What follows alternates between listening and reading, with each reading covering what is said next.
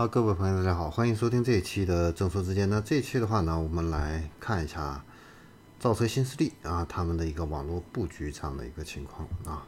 那网络布局的话呢，不仅影响到这些经销商啊，这些品牌他们未来这样的一个销量啊，而且的话呢，也直接影响到客户购买了车辆以后啊，所得到的这样的一个服务体验这样的一个情况。首先的话呢，我们来看一下特斯拉。特斯拉的话呢，目前在国内呢已经建设了一百家服务中心啊，为车主提供日常用车的这样的一个保障啊。它所有的这个服务中心的话呢，都是采用直营这样的一个模式啊。它维修项目和配件的话呢，也全都是呃全国统一，而且价格透明的。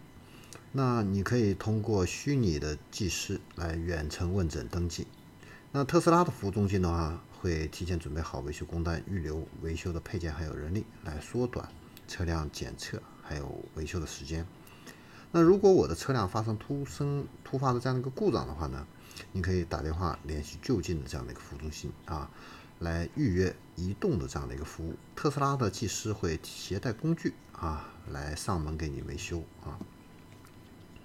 那除了服务中心之外的话呢，特斯拉目前在全国的超级充电站。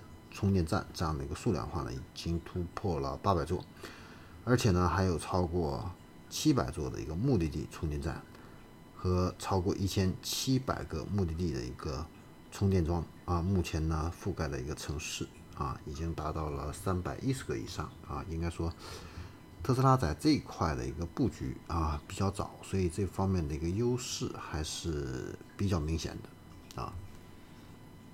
然后呢，我们再来看一下蔚来汽车啊。那蔚来的话呢，它现在是有这个成本比较高昂的这种大型的蔚来中心，然后也有呢投入资金比较小的这种呃蔚来空间。那蔚来空间的话呢，平均成本是在一百万以下啊。它的这个店面的一个面积最小的话呢，不到两百平米啊，但是也都是在这样的一些商圈了啊。那它的合作模式呢，有直营还有合伙人的两种模式。那一般的话呢，都是只有这样的一个展示这样的一个功能啊。重点呢是在进行一个品牌和商品这样的一个介绍啊。那未来汽车的话呢，它现在有二百二十六个未来中心，还有未来空间。那到年底的话呢，准备还要再增加二十个未来中心和一百二十个未来空间，总数量的话呢，要达到三百六十六家啊。然后我们再来看一下它的这样的一个换电站的这样的一个情况啊。目前的话呢，它在这个全国的换电站的话呢，已经是达到了两百五十五个啊。然后其中呢，还有这个第二代的这样的一个换电站啊。第二代的换电站的话呢，现在也有五十座了啊。所以未来汽车呢，它的一个。呃，核心的一个优势啊，不是特斯拉的那种超级充电站啊，是它的换电站，这个是它的一个特色啊，也是一个先发的这样的一个优势啊。那其他品牌我们再来看一下，小鹏汽车。